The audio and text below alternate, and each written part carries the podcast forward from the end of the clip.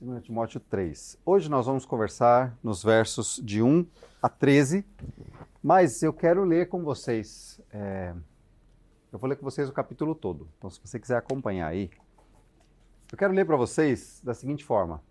Eu quero que vocês lembrem que ah, essa é uma carta. Ela foi escrita pelo apóstolo Paulo, um senhor já idoso, ah, caminhando para o fim da sua vida. Possivelmente um ou dois anos depois que ele escreveu, ele morreu, essa carta. Então foi uma das últimas que ele escreveu. E ele escreve preso, né? possivelmente a prisão que ele estava era uma espécie de masmorra, né? uma prisão isolada, assim, no alto de uma de alguma torre lá.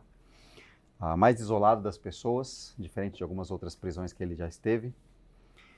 E ah, ele escreve para Timóteo, esse jovem crente, um jovem pastor ali na igreja de Éfeso. Então, quando Timóteo recebeu essa carta, ele sentou e leu. Né? Aí a gente está conversando sobre ela já tem algumas semanas. E essa carta provavelmente foi lida nas igrejas também ali naquele início. Né? Esse era o objetivo, era para Timóteo, mas era para as igrejas também. Então, igreja, dessa carta deve ter sido lida na igreja de Éfeso, como ensino lá também. E eu quero ler o capítulo 3 e eu gostaria que você imaginasse isso. O apóstolo Paulo escreveu para o seu amigo, filho na fé, jovem, Paulo já um senhor preso, escrevendo para o seu filho na fé, sofrendo a pressão de que o cristianismo agora era ilegal. Então, tudo isso passando na cabeça de Timóteo, talvez, pensando em desistir, não sei, desanimado. A gente viu isso algumas vezes, né? No, no capítulo até aqui. Mas eu quero ler para vocês aqui o capítulo 3. Diz assim: Saiba, Timóteo, que nos últimos dias haverá tempos difíceis, porque as pessoas só amarão a si mesmas e ao dinheiro. Elas serão arrogantes e orgulhosas. Elas zombarão de Deus elas desobedecerão a seus pais e serão ingratas, profanas. Elas não terão afeição à família, nem perdoarão. Caluniarão os outros e não terão autocontrole. Serão cruéis, serão odiarão o que é bom. Trairão os amigos. Serão imprudentes e cheias de si. Amarão os prazeres em vez de amar a Deus. Eles serão religiosos apenas na aparência, terão forma, né, de religiosidade. Mas eles rejeitarão o poder capaz de lhes dar a verdadeira devoção. Fique longe de gente assim. Entre, esse, entre tais pessoas há aqueles que se infiltram na casa alheia, conquistam a confiança de mulheres vulneráveis, carregadas de pecados e controladas por todo tipo de desejo. Mulheres que estão sempre em busca de novos ensinos, mas jamais conseguem entender a verdade. Esses mestres, eles se opõem à verdade Assim como Janes e Jambres se opuseram a Moisés, eles têm a mente depravada e sua fé não é autêntica. Contudo, não irão muito longe. Um dia, alguém verá como são insensatos, assim como aconteceu com Janes e Jambres. Mas você sabe muito bem o que eu ensino, como eu vivo e qual é o meu propósito de vida. Você conhece a minha fé, a minha paciência, você conhece o meu amor, a minha perseverança. Você sabe quanta perseguição e quanto sofrimento eu suportei, e o que me aconteceu em Antioquia, Icônio e Listra. O Senhor, porém, me livrou de tudo isso. Sim, todos que desejam ter uma vida de devoção em Cristo Jesus sofrerão perseguições. Mas os perversos, os impostores, irão de mal a pior, enganarão outros e eles próprios serão enganados. Você, porém, deve permanecer fiel àquilo que lhe foi ensinado. Sabe que é a verdade, pois conhece aqueles de quem você aprendeu.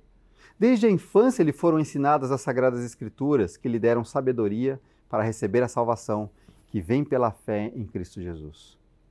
Toda a escritura é inspirada por Deus e útil para nos ensinar o que é verdadeiro e para nos fazer perceber o que não está em ordem na nossa vida. Ela nos corrige quando erramos, nos ensina a fazer o que é certo. Deus a usa para preparar e capacitar o seu povo para toda boa obra. Obrigado, Senhor, por esse texto. Obrigado pelos desafios que esse texto traz para nós, os alertas, a atenção que produz em nós, ou pelo menos nos chama a produzir, Senhor. Obrigado, Senhor, por esse texto. Quero pedir que o Senhor nos ajude aqui a conversarmos um pouco sobre ele. Nos ajude aqui, Senhor Deus, a aprender algumas coisas, alguns princípios, algumas lições sermos impactados de tal forma que alguma coisa, algum desses versículos, alguma dessas frases que foram lidas aqui, dessa carta, fiquem na nossa mente durante a semana. E elas nos façam nos aproximar do Senhor. Eu peço a tua graça nos ajudando nesta manhã. Obrigado pelo teu Santo Espírito que habita em nós. Senhor, é, recebe também o modo como nós vamos receber a tua palavra como uma forma de adoração. Queremos ser obedientes. Recebe isso, Senhor, como adoração diante de ti. Eu te peço, eu oro assim, a ação do teu Espírito nos fazendo entender. Em nome de Jesus. Amém, Senhor. Amém.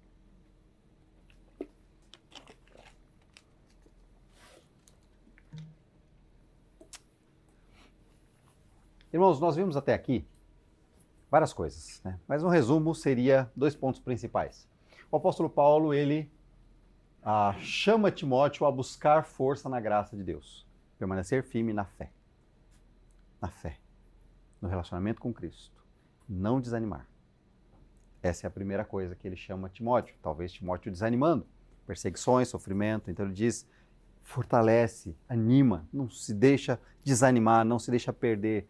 Fica firme, e segundo, ele chama então Timóteo a ser um servo fiel, a permanecer firme no ensino verdadeiro. Não se deixa uh, fugir, não deixa fugir, não, não se perde uh, no ensino da palavra. Não ensina outras coisas só porque as pessoas acham mais legal, divertido. Não foge do ensino verdadeiro. Tá? Então, uh, ele vai trabalhar essas duas questões e ele vai dizer por que o ensino errado nos leva para longe de Deus. Nós falamos sobre isso. O ensino errado nos leva para longe de Deus. Então ele, cuidado, cuidado com isso. Né? Ah, tanto é que nós terminamos na semana passada dizendo ali no capítulo 2, né? Ele disse: evite discussões com ah, essas discussões tolas e ignorantes que só servem para gerar brigas. O servo do Senhor não deve viver brigando, mas ser amável para com todos, apto para ensinar e paciente, instruindo com mansidão, na esperança de que Deus leve aqueles que se opõem ao arrependimento. Então, clamando né, que Deus dê arrependimento para essas pessoas. Mas, agora ele entra no capítulo 3 com uma frase que eu acho. Essa frase a gente tinha que pensar bastante nela. Né? Ah. E é interessante que ele diz: saiba que nos últimos dias haverá tempos muito, muito difíceis. Então, saiba, preste atenção. Não tenha dúvida disso. Haverá tempos muito difíceis.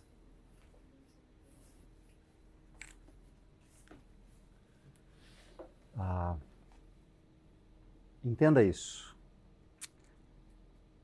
Paulo está dizendo para Timóteo, no momento onde eles estão sendo perseguidos, está havendo uma, um abandono Paulo disse: Vários me abandonaram, amaram mais o mundo do que a Deus e me abandonaram. Ele diz: Saiba que não vai melhorar, não vai ficar mais fácil. Que nos últimos dias haverá tempos muito difíceis. E o apóstolo Paulo então vai começar a descrever agora o que será difícil nesses tempos. Ah, e é interessante porque ele vai começar falando de uma forma geral. Depois ele vai dizer coisas que já estavam acontecendo na época de Timóteo ali. Então, ele está dizendo: tome cuidado desde já até a volta de Cristo, porque a coisa só vai piorar. Tempos muito difíceis. E aí eu coloquei ali: qual é o problema? O que vai ser tão difícil assim? Por que, que vai ser tão difícil assim? E é interessante, irmãos, o problema.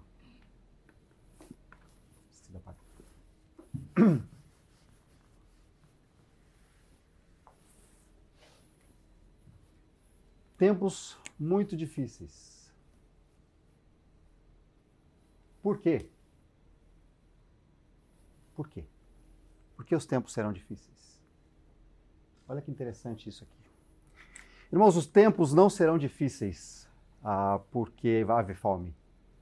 Talvez haja. Porque vai haver pobreza. Talvez haja. Não é porque vai ter perseguição. Eles já estavam enfrentando perseguição. E possivelmente a gente vai enfrentar perseguição. E ele vai falar sobre isso daqui a pouco. Mais para frente eu li aqui, mas a gente vai conversar sobre isso daqui a pouco. Ah, não é porque vai ter uma grande crise econômica. Não é isso que vai tornar os tempos muito difíceis. Não é porque está no poder à direita ou à esquerda. Não é por causa de um político que as coisas se tornarão muito difíceis. Sabe por que as coisas se tornarão muito difíceis? Porque as pessoas, as pessoas, elas só amarão a si mesmas e ao dinheiro. Os tempos serão difíceis por causa das pessoas. Porque elas amarão somente a si mesmas e ao dinheiro. E por que elas amarão o dinheiro? Porque traz coisas para si mesmos. Então, interessantemente, as pessoas viverão simplesmente porque amam a si mesmas e somente para si mesmas. Olha que lista ah, tremenda que ele vai fazer aqui, ó.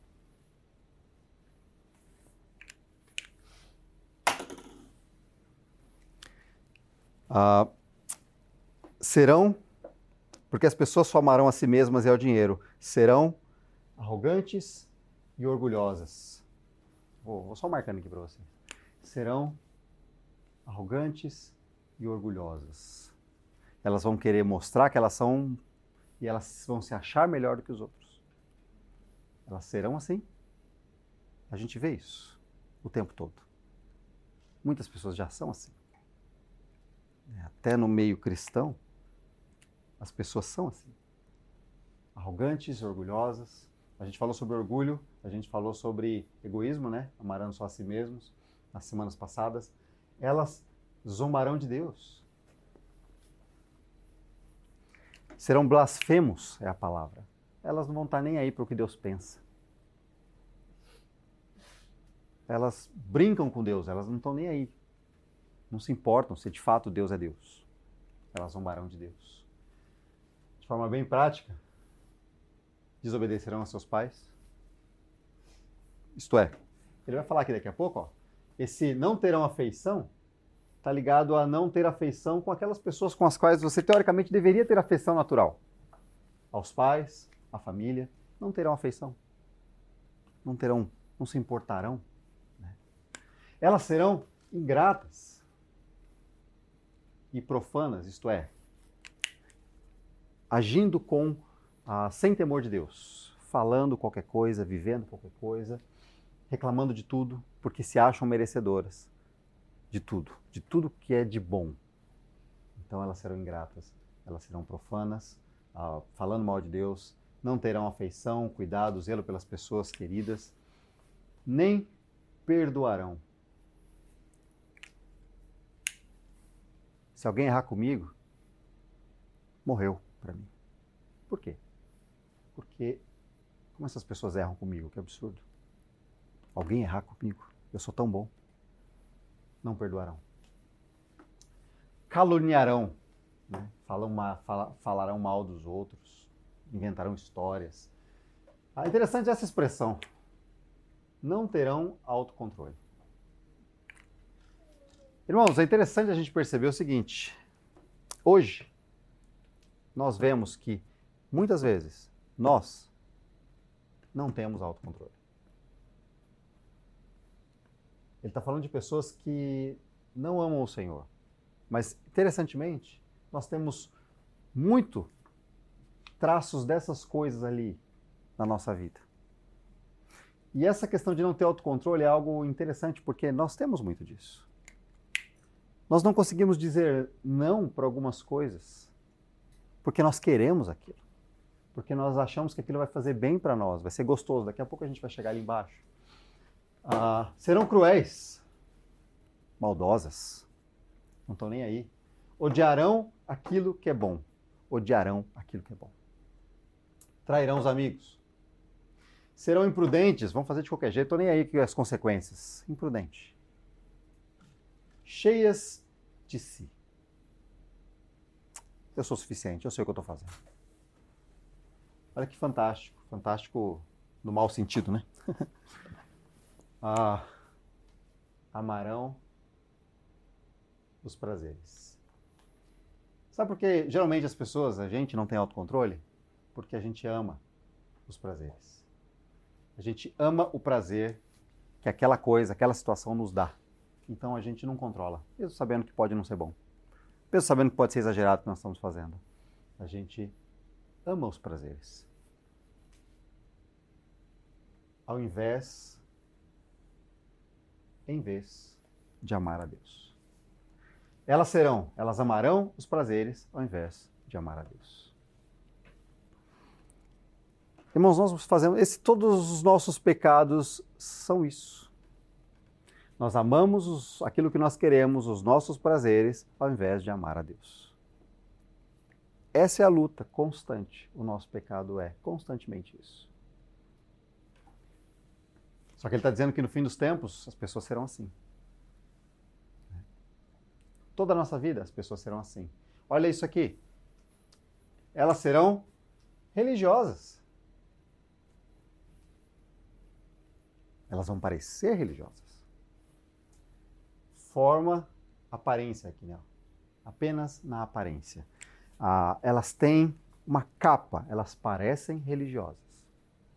Elas têm a forma de alguém religioso. Então percebe que ele não está falando de qualquer pessoa que simplesmente andando por aí fala eu não creio em Deus, Deus não é nada, eu rejeito a Deus. Ele está falando de pessoas que dizem crer em Deus. Pessoas que dizem, ah, falam de Deus, só que ele está dizendo, na verdade, elas são só na aparência, porque elas rejeitam. E aqui esse rejeitar, essa palavra é muito forte, ela não é um rejeitar só no pensamento, ela rejeita mesmo, ela nega, ela não acredita. Ela não acredita ah, que o relacionamento com Deus, de fato, leva a elas a verdadeira devoção. Ela não acredita nisso. Mas elas aparentemente serão religiosas.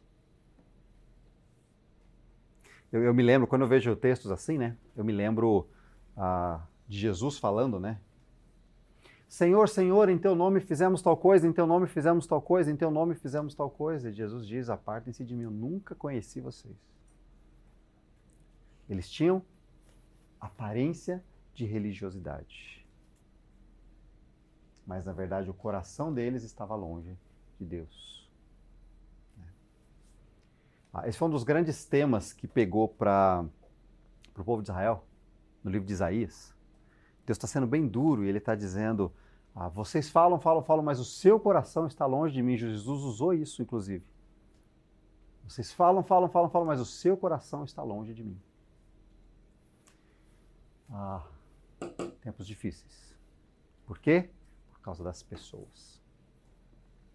Irmãos, Aqui o apóstolo Paulo está mostrando o problema do mal no mundo. Sabe qual é o problema do mal no mundo? O pecado. O problema do mal no mundo é o pecado. Não é coisas que a gente vê, dificuldades que passam por aí. O problema do mal do mundo é o pecado. Porque as pessoas se afastarão de Deus cada vez mais. Viverão longe de Deus e viverão somente para si mesmos. Curiosamente, o apóstolo Paulo diz: fique longe de gente assim. Duro isso, né? Mas esse fique longe, irmão, só para a gente uh, entender aqui, não tem a ver com não ter contato com essas pessoas, não é isso que ele está dizendo, tá? Tanto é que no capítulo anterior, ele diz que é para o servo de Deus ser manso, ser calmo ao conversar com essas pessoas. É ele ensinar com mansidão, clamando a Deus, esperando que Deus dê o arrependimento a essas pessoas. Então, fique longe dessas pessoas é cuidado com a sua comunhão, no qual você é, é ensinado por eles e você a, quer copiar o que eles estão fazendo. Cuidado, Timóteo, foge disso. Foge dos desejos. Lembra no capítulo 2 que nós vimos? Foge dos desejos a, egoístas da sua vida, que é o que eles estão ensinando. Eles estão ensinando exatamente o contrário. Eles estão dizendo: ame-se a si mesmo. É isso que eles estão ensinando. Foge, fique longe de gente assim. Ah, esse, irmãos, é o mal, o problema do mal. Né? O problema de tempos difíceis, o problema do mal no mundo é o pecado. Entenda que não é nenhuma briga pessoal contra pessoas, mas a decisão das pessoas de se levantarem contra Deus. Então não é uma briga contra pessoas, achando essa pessoa é má, essa outra pessoa é má, mas é a decisão delas de se rebelarem contra o Senhor, a, gente tem então o problema do mal no mundo.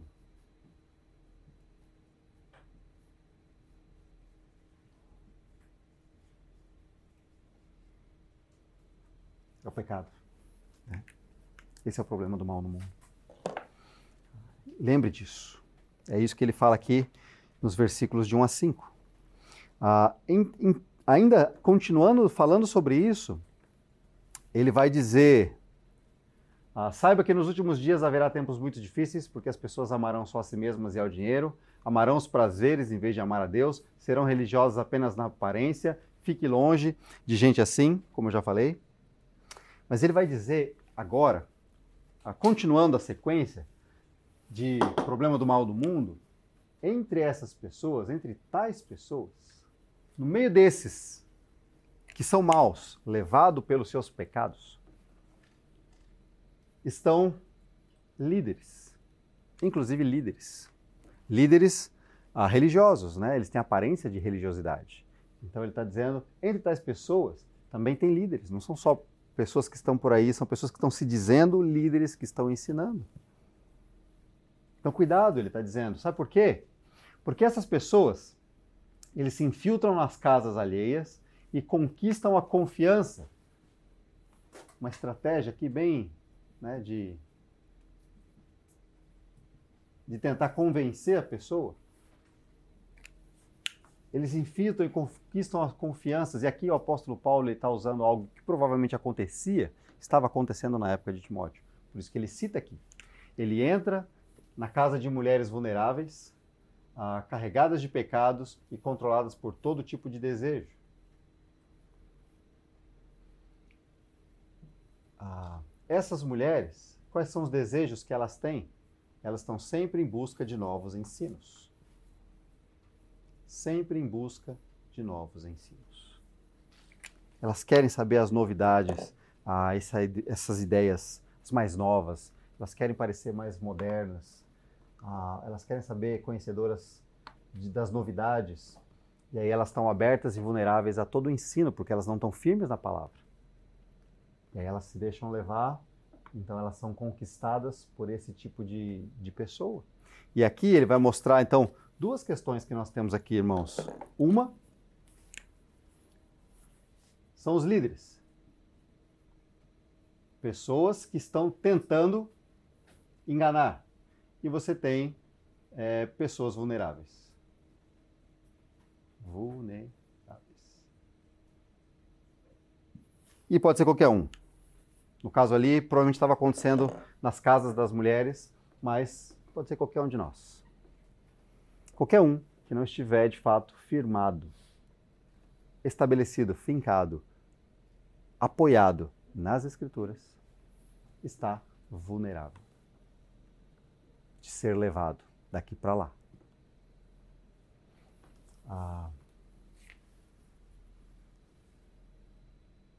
problema do mal no mundo, o pecado, afeta líderes, afeta pessoas que não estão firmes no relacionamento com o Senhor. afeta a gente que é crente. Mas a gente que é crente se achega ao Senhor, confessa, pede perdão, pede ajuda. Agora, se eles são só de aparência, eles não têm para quem pedir ajuda, eles simplesmente vão por esse caminho mesmo. Ah, o pecado é o problema do mal no mundo. É isso que Paulo está dizendo para Timóteo. Cuidado, haverão tempos muito difíceis, porque pessoas estarão por aí tentando convencer você de se afastar do Senhor, de que a religiosidade deles é melhor do que a sua. Cuidado. É. E aí, continuando aqui, interessante que agora então ele vai, uh, vai dar dois exemplos. Então eu vou colocar aqui, ó, exemplos uh, do mal no mundo. Exemplos do mal no mundo. Ele vai dar dois. Ele vai dar um exemplo negativo, que é esse aqui. Que ele vai perceber, ele vai dizer o seguinte: olha que interessante. Ele vai citar algo lá de Moisés. Por que ele vai dizer isso? A gente precisa perceber, irmãos, que esse tipo de gente que se afasta de Deus, que rejeita Deus, que se opõe a Deus, ele sempre existiu e sempre vai existir. Esses mestres, inclusive, interessantemente, ele chamar de mestres, né? essas pessoas que se propõem a ensinar e guiar, na verdade, de verdade, eles se opõem à verdade. Realmente, eles se opõem, eles são contra a verdade. Eles criam barreiras para a verdade. A verdade de Deus. Ah, e aí ele vai citar dois exemplos. Janes e Jambres se opuseram a Moisés. Irmãos, esses nomes não estão nas escrituras, exceto aqui, né, que Paulo cita esses nomes ligados a Moisés. Mas há ah, documentos históricos do povo de Israel e, e depois da igreja, consequentemente, né, associam esses dois homens, Janes e Jambres, àqueles mágicos que tentaram copiar as, ah, os sinais que Moisés estava fazendo. Então Moisés estava fazendo aqueles sinais e aí os mágicos que estavam ali diante do faraó também copiaram, né, tentaram fazer igual a, as, aos sinais. E ele está dizendo, aqueles homens, aqueles mestres, eles se opuseram a Deus, ah, se opõem a Deus como Janes e Jambres se opuseram a Moisés. Rejeitaram Moisés. Disseram, Moisés, ah, isso aí que você está fazendo não é nada. É claro que eles pararam no terceiro, na terceira praga, mas ah, depois eles não conseguiram mais. Mas aqui para nós o que é importante é a característica deles: mente depravada e a sua fé não é autêntica. Esses são, tanto Janes e Jambres eram assim, ele está dizendo, como esses mestres que têm ensinado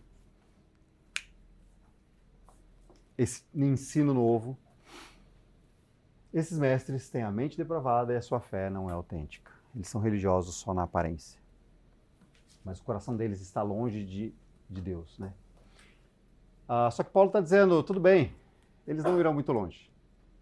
Um dia alguém verá como são insensatos, como aconteceu com Janes e Jambres. Assim como Deus cuidou de Janes e Jambres, Deus vai cuidar desses mestres também. Tá? Sua o seu foco, seu objetivo não é tentar desmascará-los ou tentar bater neles ou armar uma emboscada contra eles. Não é isso. O seu objetivo é cuidado com essas pessoas. E cuidado com as pessoas que estão se deixando enganar por eles, né? Esses mestres têm a mente depravada. A mente deles, ela está distorcida a fé deles não é no Senhor. Ela não é verdadeira. É falsa.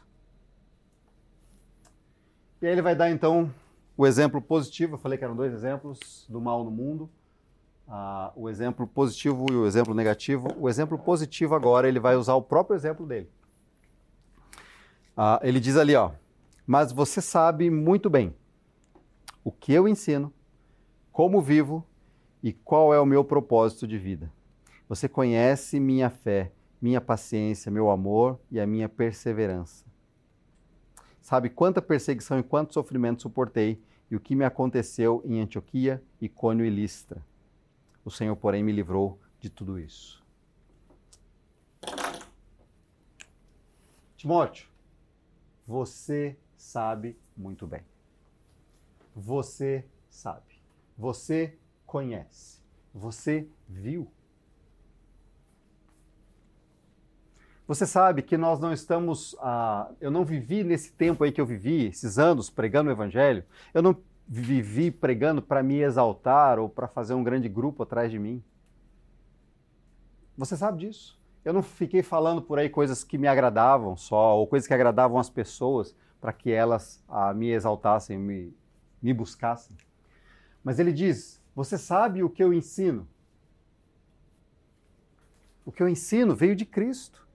Você sabe qual é a fonte do meu ensino.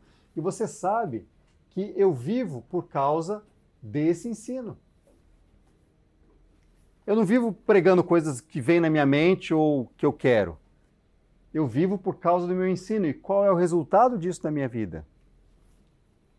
Você sabe quanta perseguição eu passei. Simplesmente por viver isso.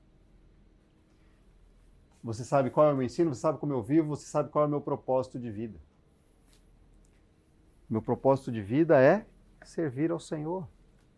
Eu não estou preocupado com o que vai acontecer. Esse é meu propósito de vida. Tudo que eu fizer nesse mundo vai ser focado nisso em cumprir o meu propósito de vida, que está baseado naquilo que eu ensino, que veio de Cristo. Você conhece, Timóteo, você andou comigo, você conhece a minha fé o quanto eu busco o Senhor, o quanto eu creio no Senhor Jesus Cristo. Você conhece a minha paciência, o que eu tive que suportar. Você conhece o amor que eu tenho pelas pessoas e por Deus. Você viu, você andou comigo. Você sabe que eu não estava atrás do dinheiro delas, da, do poder ou do reconhecimento. Você sabe que eu queria que elas fossem salvas. Você sabe de como eu perseverei, eu não desisti, mesmo em momentos que foram muito difíceis. Você me conhece, você viu. Você sabe quanta perseguição e quanto sofrimento eu suportei. E o que aconteceu em Antioquia, Icônio e Listra. É bem interessante, irmãos, Paulo citar essas três cidades. Porque em Antioquia ele foi expulso. Em Icônio ele foi quase apedrejado, ele teve que fugir. Em Listra ele foi apedrejado quase até a morte, foi jogado para fora da cidade quase como morto. E curiosamente, Listra era a cidade natal de Timóteo. Então ele está dizendo para Timóteo: Timóteo, você viu, você sabe. Você sabe que eu não estava buscando meu próprio conforto ou criar um reino para mim. Que eu vivo por aquilo que eu prego. E eu prego aquilo que Cristo me, me levou a viver e a pregar. O quanto eu amo o Senhor. Tanto é que ele diz: Porém, o Senhor me livrou de tudo isso. Lembrando, Paulo está preso ainda. Tá? Mas ele diz: O Senhor me livrou de tudo isso. Ah, e eu acho fantástico isso, porque ele está dando um exemplo positivo para Timóteo. Timóteo, não são as circunstâncias, meu filho. Não é se a coisa está indo bem, não é se a igreja está cheia, não é se você não está passando dificuldade financeira ou se você não está passando dificuldade na vida. Não é isso. O que importa é o seu relacionamento com o Senhor e a sua disposição de amar ao Senhor mais do que a si mesmo, mais do que os prazeres. Essa é a luta. Porque o mal no mundo é por causa do pecado. O pecado é um levante, é eu dizendo para Deus: eu não quero te ouvir, Deus. Esse é o pecado. O exemplo positivo é você viu, você sabe, você conhece. Você sabe que eu não estou inventando, que eu não estou mentindo para você, que foi tudo da minha cabeça. Você sabe, você viu.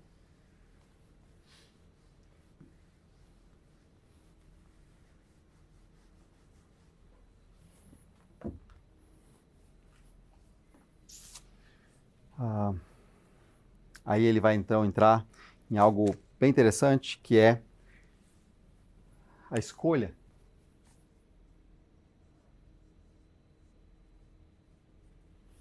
Escolha.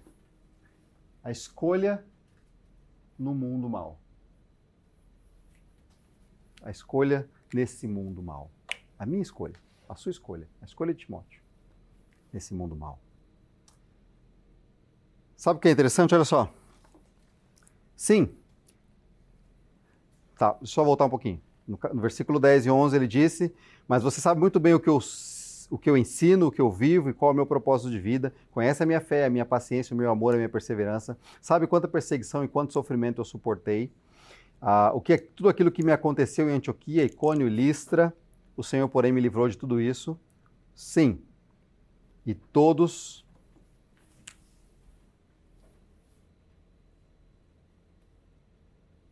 e todos aqueles que desejam ter uma vida de devoção em Cristo. Todos que desejam ter uma vida de devoção em Cristo sofrerão perseguições.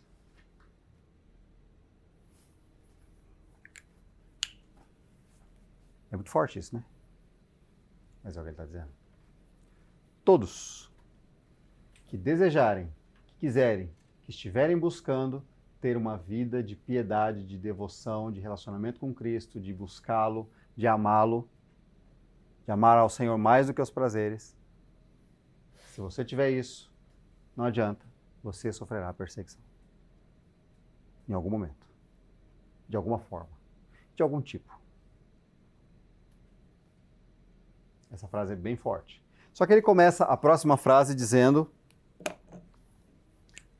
Mas mas os perversos e os impostores irão de mal a pior. Quem deseja viver piedosamente será perseguido, mas os perversos impostores irão de mal a pior. Eles enganarão e eles serão enganados. A questão é: o que vai ser devoção ao Senhor fidelidade ao Senhor, perseguição, ou a perversidade, maldade, enganando e sendo enganado e afundando cada vez mais no mal. Qual é a escolha? O problema do mal no mundo é o pecado. Ele deu dois exemplos, um positivo e um negativo, sobre o mal no mundo, inclusive entre líderes, que tem aparência de religiosidade. E ele chega no final e diz: Timóteo, escolha amar ao Senhor independente do que aconteça. Independente se haverá perseguições, se tempos difíceis virão. Lembra que nós começamos dizendo: tempos difíceis virão. Saiba disso. Haverão tempos muito difíceis.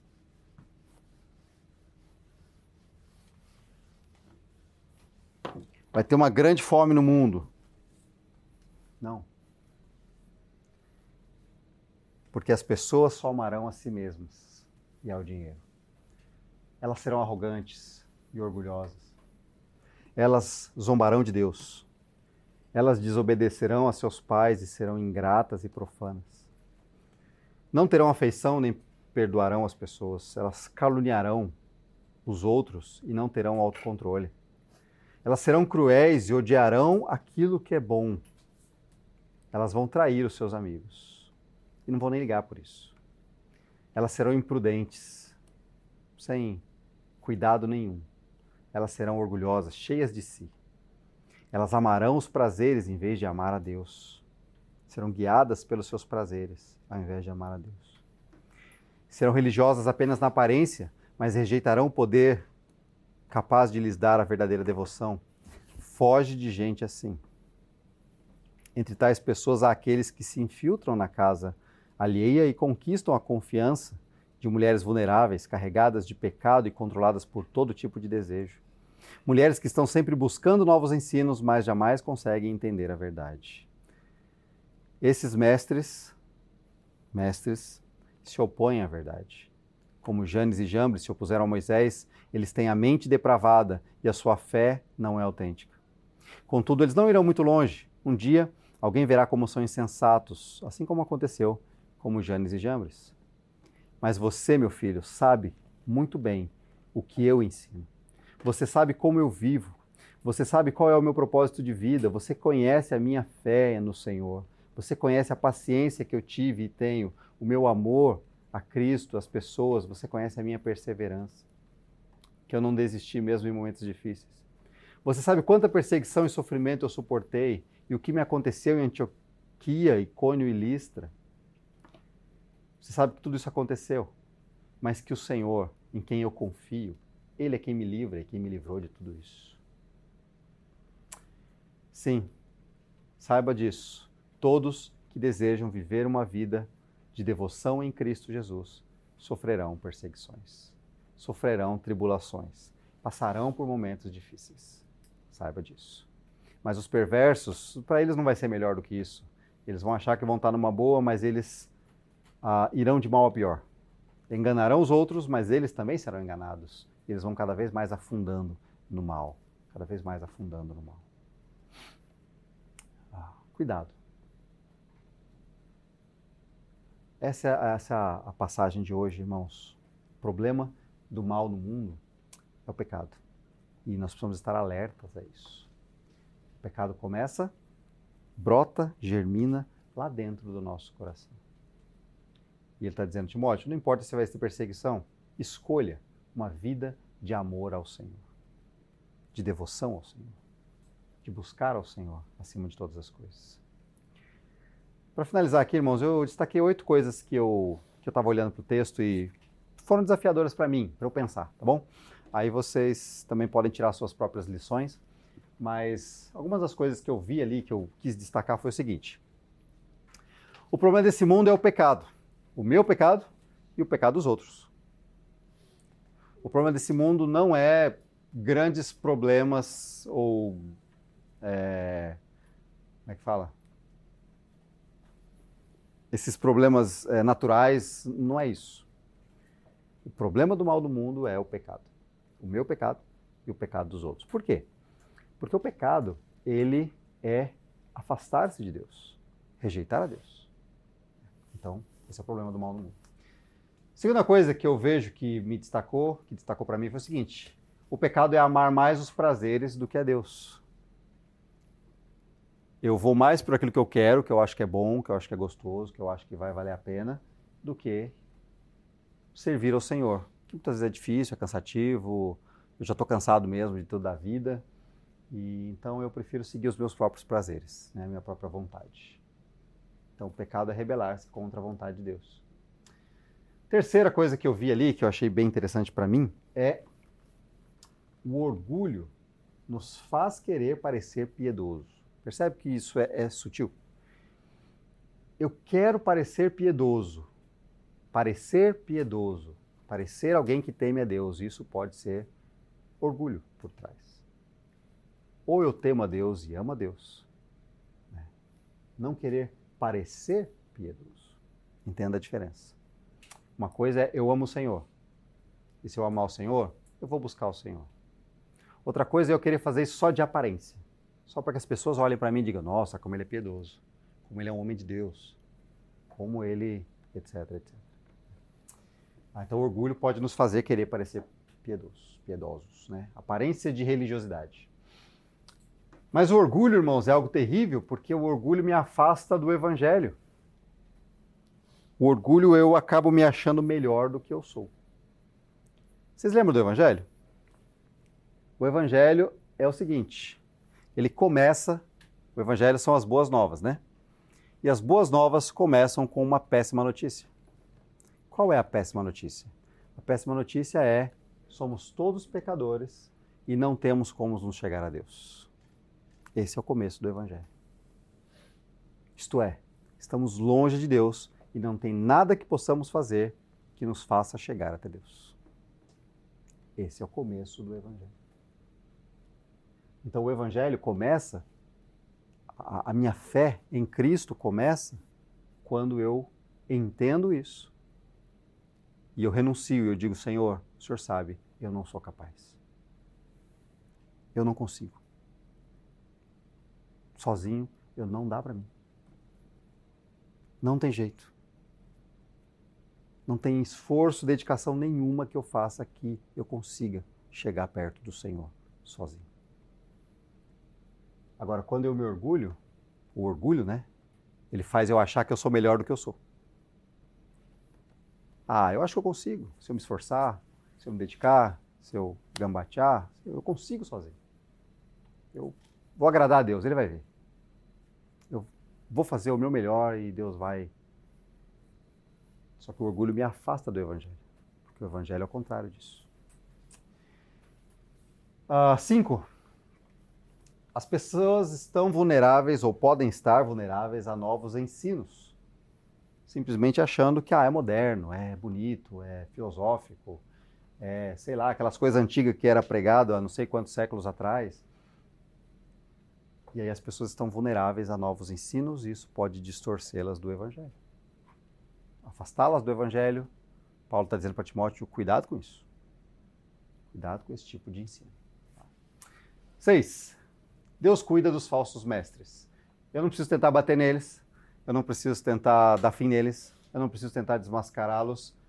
Deus vai tratar com eles. É, eu tenho que conhecer as escrituras suficiente para dizer, olha, isso que você está dizendo não está certo. E orar para que Deus abra o coração deles e quebrante o coração deles e eles se arrependam. É, mas ah, não querer tomar na sua própria mão e, e resolver as coisas, né? Sete. Uma pergunta interessante é o seguinte: eu vi lá Paulo falando assim: você conhece o meu propósito de vida? E aí eu coloquei ali: qual é o meu propósito de vida? Qual é o motivo da minha vida? Irmãos, essa pergunta é uma pergunta comum que a gente se faz. Só que a gente geralmente faz esse tipo de, de pergunta pensando nos nossos trabalhos, pensando a que eu vou me dedicar em termos de produtividade, e tudo bem, eu entendo isso. Mas eu estou falando de um motivo que vem antes desses motivos. Qual é o meu propósito de vida? Independente do que você faz nessa terra. Independente se você vai ser dono de empresa, você vai ser empresário famoso, você vai ser presidente de uma grande multinacional, ou você vai ser alguém ah, que não vai fazer isso, que vai ser, é, sei lá, vai trabalhar com coisa simples, de repente arte manual, não importa, entendeu? Antes disso, nós estamos falando de algo antes disso. Qual é o motivo da minha vida? Porque a gente pode viver para amar ao Senhor sendo um empresário ou sendo um artista que fica lá na rua fazendo é, artesanato e vendendo. Independente não faz, entendeu? A, sociedade põe um peso. Ah, esse é mais importante porque ele ganha mais ou ele comanda uma grande empresa. Ah, esse é uma pessoa simples ali que vive. Para Deus isso é o menor, isso é mínimo. Não faz diferença nenhuma. Agora, o motivo pelo qual a gente faz, a gente vive essa vida, isso faz diferença. Dependente de que seja. Né? Qual é o meu motivo de vida? Ah, será que eu vivo para amar de fato o Senhor? Essa é uma pergunta que eu tenho que me fazer. Será que eu vivo para amar o Senhor ou amar o meu próprio prazer, o meu próprio conforto? E por último, o desafio de permanecer firme na fé e na verdade, porque dias difíceis virão. O desafio de permanecer firme na fé, no meu relacionamento com Cristo e também na fidelidade da palavra, do ensino, porque dias difíceis virão para todos aqueles que desejam viver piedosamente em Cristo, sofrerão perseguições. Não será fácil. Certo? Desafios aí para nós, para avaliar. Você pode também depois ler o texto e tirar alguns outros princípios para sua própria vida. É, eu coloquei aqui para a semana uma avaliação interior para você fazer para si mesmo. Cultivar amar a Deus acima dos meus desejos. Um cultivo igual plantinho, sabe? É um cultivo. Eu olhar para essa decisão, eu olhar para esse pensamento, eu olhar para essa motivação, eu olhar para essa minha atitude e eu perceber, fiz por amor a Deus ou fiz por amor ao meu próprio conforto? Essa decisão foi por amor a Deus ou foi pelo meu próprio conforto somente?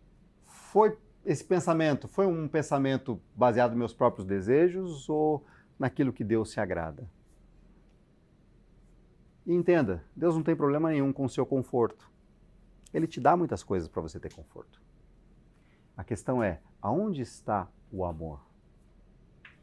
Em 1 Timóteo, na primeira carta que Paulo escreve para Timóteo, ele fala que o amor ao dinheiro, né, é, é, o amor ao dinheiro é o de todos os males, é o início, é a, perdi uma palavra, raiz, é raiz essa palavra. O amor ao dinheiro é a raiz de todos os males. Ah, percebe que ele não está falando que o dinheiro é o problema. Ele está dizendo que o amor ao dinheiro é o problema. Então, o conforto que Deus te dá não é o problema. Deus te dá, ele se alegra nisso. Deus é um Deus bom, a gente tem que lembrar disso. Agora, o amor a esse conforto pessoal, esse é o problema. Então, é o cultivo de amar a Deus acima dos meus desejos. É um cultivo. Separar o que você está fazendo, você ir lá, arar a terra, você ir lá, limpar o terreno, você ir lá, colocar fertilizante, você ir lá, colocar sementinhas, regar se tiver um dia muito quente, se tiver crescendo mato, capinar, se der taifu, tem que ir lá voltar para ver se está tudo bem, porque, alagou tudo, aí você pode ter perdido tudo. Então é um cultivo amar a Deus acima de todas as coisas. Um exercício para a gente fazer durante a semana. Vamos orar?